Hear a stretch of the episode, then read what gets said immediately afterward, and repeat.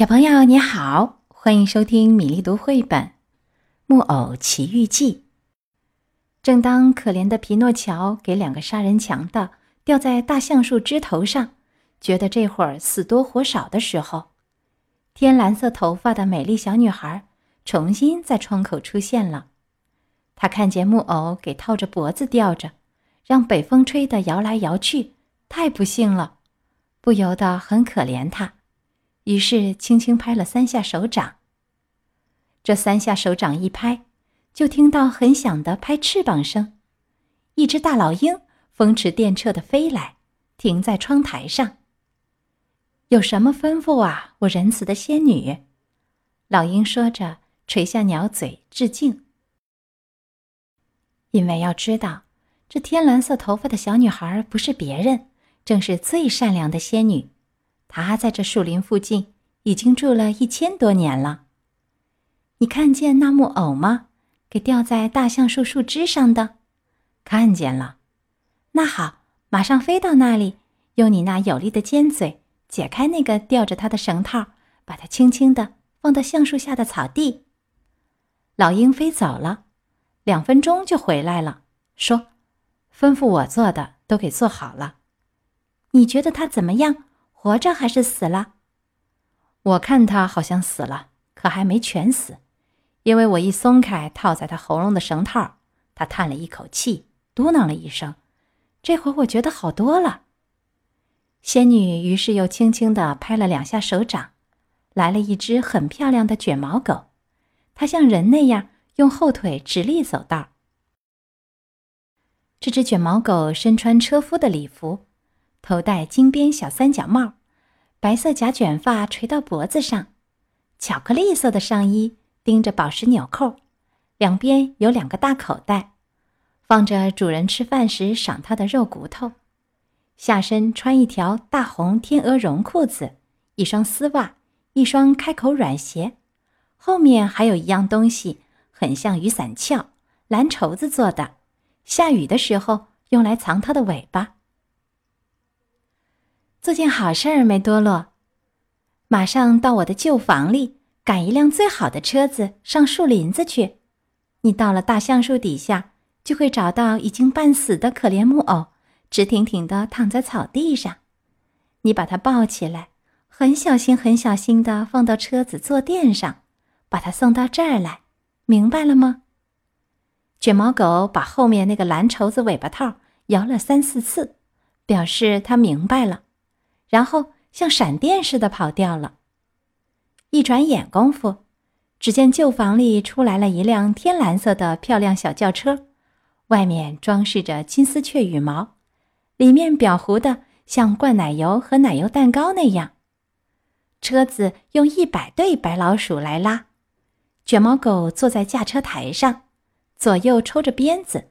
车夫赶路的时候都是这样的。一刻钟不到。这辆小轿车就回来了，等在门口的仙女抱起可怜的木偶，把他抱进一间墙上镶嵌着珍珠的小卧室，马上请来附近最有名的大夫。三位大夫马上接连来了，一位是乌鸦，一位是猫头鹰，一位是会说话的蟋蟀。我想请诸位先生看看。仙女对围在皮诺乔床边的三位大夫说：“我想请诸位先生看看，这不幸的木偶是死了还是活着。”听了仙女的请求，乌鸦第一位给皮诺乔摸脉，接着摸鼻子，接着摸小脚趾。等到都摸过了，他极其严肃地说了一番话：“我认为木偶完全死了，但万一他没有死。”那就有可靠的迹象表明他完全活着。猫头鹰说：“我很抱歉，我必须表示，我的看法跟我这位有名的朋友和同行乌鸦大夫正好相反。我认为木偶完全活着，但万一他不幸没有活着，那就有可靠的迹象表明他的确死了。”仙女问会说话的蟋蟀：“您说嘞？”我要说的是，一位小心谨慎的大夫，在不知道他所要说的事情时，最好是不开口。再说，这位木偶对我来说不是陌生面孔，我认识他有好些日子了。皮诺乔本来一直躺着不动，像段真正的木头，可这会儿一下子猛烈颤抖，弄得整张床都摇动起来。会说话的蟋蟀继续往下说：“这个木偶是个大坏蛋。”皮诺乔张开眼睛看看，马上又闭上。是个无赖，是个二流子，是个流氓。皮诺乔把脸缩到被单底下。这木偶是个不听话的坏孩子，他要把他可怜的爸爸气死。他说到这里，只听见屋子里有压抑着的哭声和哽咽声。诸位想象一下，大伙儿有多么惊奇吧？因为他们把被单掀起一点儿，就看到是皮诺乔在哭，在哽咽。乌鸦严肃地说：“死人会哭，就表明他正在好起来。”猫头鹰跟着说：“我只好表示我的看法跟我这位有名的同行和朋友正好相反。依我看，死人会哭，就表明他不想死。”三位大夫一走出屋子。仙女就来到皮诺乔身边，摸摸他的脑门儿，发现一点不假，他在发高烧。于是她把一点白色粉末溶在半杯水里，拿来给木偶，温柔地对他说：“喝了它，过几天就好了。”皮诺乔看着杯子，歪歪嘴，哭也似的问道：“甜的还是苦的？苦的，可它能治好你的病。苦的我不喝。”听我的话，喝了它。苦的我不要喝，喝了它，喝了就给你一颗淡子糖，让你舔舔嘴。淡子糖呢？在这儿。仙女说着，从放糖的金盒子里拿出一颗来。我要先吃淡子糖，再喝这种该死的苦水。讲定了。讲定了。仙女给他淡子糖，皮诺乔一转眼就咔嚓咔嚓的。咬碎吃掉了，舔着嘴唇说：“糖是药就好了，我就天天吃药。现在你照讲定的办，喝了这点药水，它会治好你的病。”匹诺乔不情愿的拿过杯子，把鼻子插进去，然后凑到嘴边，然后又把鼻子插进去，最后说：“太苦了，太苦了，我不能喝。”你尝都没尝，怎么说太苦呢？我想得出来，我闻到了气味儿，我要再吃一颗淡子糖，然后喝药水儿。仙女像一个好妈妈那样耐心，又给他放了一颗糖在嘴里，然后重新给他杯子。这样我不能喝药水。木偶说着，做了成千个鬼脸。为什么？因为脚上的枕头挨着我。仙女给他把枕头拿开了，不行，这样我还是不能喝。又是什么东西碍着你啦？房门半开着，把我碍着了。仙女去把房门关上。不管怎么说，匹诺乔大哭大叫：“这该死的药水是苦的，我不要喝，不喝，不喝，不喝！我的孩子，你要后悔的。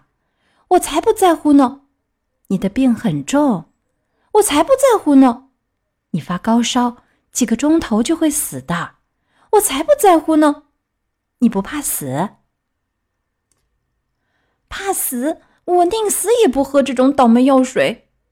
正在这时候，房门开了，进来了四只兔子，黑的像墨汁，肩膀上抬着一个小棺材。你们到我这儿来干嘛？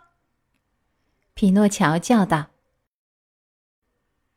害怕的在床上坐了起来。我们来抬你，最大的一只兔子说：“抬我？可我还没死。现在还没死，可你不肯喝退烧药水，就只有几分钟好活了。”哦，我的仙女！哦，我的仙女！木偶于是大声叫起来：“快把杯子给我，做做好事！啊，快点，快点！因为我不想死！不不不，我不想死！”他两只手捧着杯子，一口就把药水喝了。没法子，兔子们说：“我们这回白跑一趟。”他们重新抬起小棺材，打牙缝里叽里咕噜的说着，走出了屋子。真的，过了几分钟，皮诺乔已经跳下床好了。因为要知道，木偶福气好，难得生病，好起来也特别快。仙女看见他满屋子又跑又跳，又利落又高兴，活像一只刚会啼叫的小公鸡，就对他说：“瞧。”我的药水可不是真把你治好了，还用说的？他让我活下来了。可为什么刚才让你喝药水要那么左求右求呢？我们孩子都这样，我们比怕生病更怕喝药水呢。真不害臊！孩子们应该知道，其实吃良药可以治好大病，甚至可以不死。哦，下回我就不要那么左求右求了。我要记住那些抬棺材的黑兔子。那我马上就抓过杯子喝下去。现在你过来，告诉我你是怎么落到那些杀人强盗手里的？是这么回事儿。木偶班班主吃火人给了我几个金币，对我说：“来，把它们带回去给你爸爸。”可我在路上碰到一只狐狸和一只猫，他们两个很好，对我说：“你想让这几个金币变成一千个、两千个吗？跟我们来，我们带你上奇迹宝地去。”我说：“咱们走吧。”他们说：“咱们在红霞旅馆歇会儿，过了半夜再走。”等我半夜醒来，他们已经不在了，他们走了。于是我一个人走，夜黑的要命。路上我碰到两个杀人强盗，身上套着装炭的口袋。他们对我说：“把钱拿出来。”我说：“我没钱，因为我把那四个金币藏在嘴里。”一个杀人强盗想把手伸进我的嘴巴。我一口咬下他的手，把它吐出来，可吐出来的不是手，是一只猫爪子。两个杀人强盗就追我，我拼命的逃，最后他们把我捉住，套着脖子给吊在这林子里的一棵树上，说：“我们明天再来，到那时你就死了，嘴巴张开了，我们就把藏在你舌头底下的金币拿出来。”仙女问他：“你这四个金币现在搁哪儿了？”我丢了。匹诺乔回答说：“他这是说谎，因为钱在他口袋里。他一说谎，本来已经够长的鼻子又长了两指。你在哪儿丢了？就在这附近的林子里。这第二句谎话一说，鼻子更长了。你要是在附近那树林子里丢了，仙女说，咱们去把它们找回来，因为东西丢在附近的树林子里。”完全可以找回来。啊，我现在记清楚了。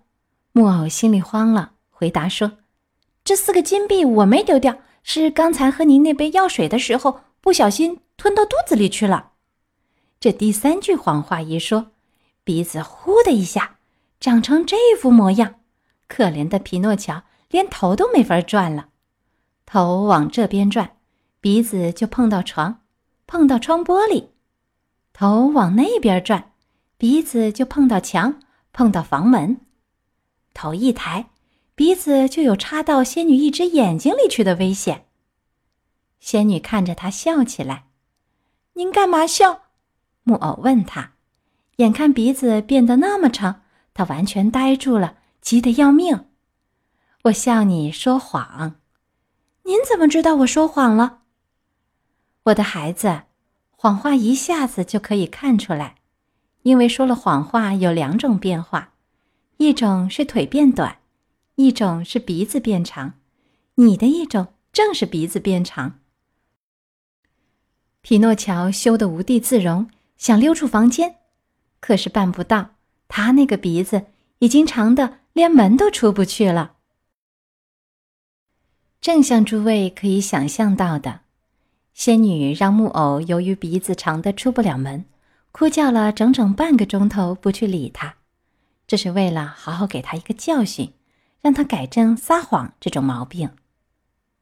可等他看到木偶脸也变了，绝望的眼睛都要突出时，很可怜他，拍了拍手掌。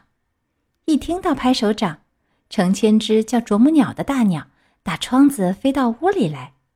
他们都聚在皮诺乔的鼻子上，开始哆哆哆哆，狠狠地啄他的鼻子。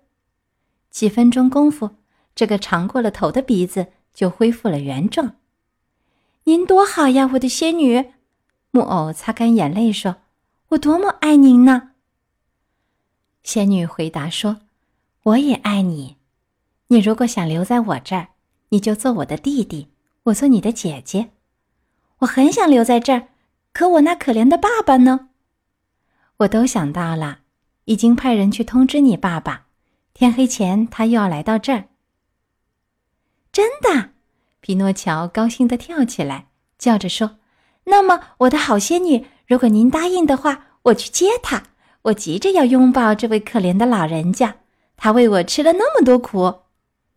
那你就去吧，可小心别走失了。你走林子里的那条路吧，我断定你会碰到的。”匹诺乔走了，他一走进树林子，马上就像小鹿一样跑起来。可他到了大橡树那儿，就停下了，因为好像听到树枝树叶之间有人声。他果真看见路上有人。诸位猜得出是谁吗？就是狐狸和猫这两个伙伴儿。匹诺乔曾经同他们一起在红虾旅馆吃过一顿晚饭。是我们的好朋友匹诺乔，狐狸叫着，把他又抱又亲。你怎么在这儿？猫也跟着说了一遍：“你怎么在这儿？”说来话长了。木偶说：“我趁便跟你们讲讲。可记得那个夜里，你们丢下我一个人在旅馆里吗？我走出来，在路上遇见了两个杀人强盗。两个杀人强盗！哦，可怜的朋友，他们想要什么？他们想抢我的金币。真该死！”狐狸说：“该死极了。”猫跟着又说了一遍。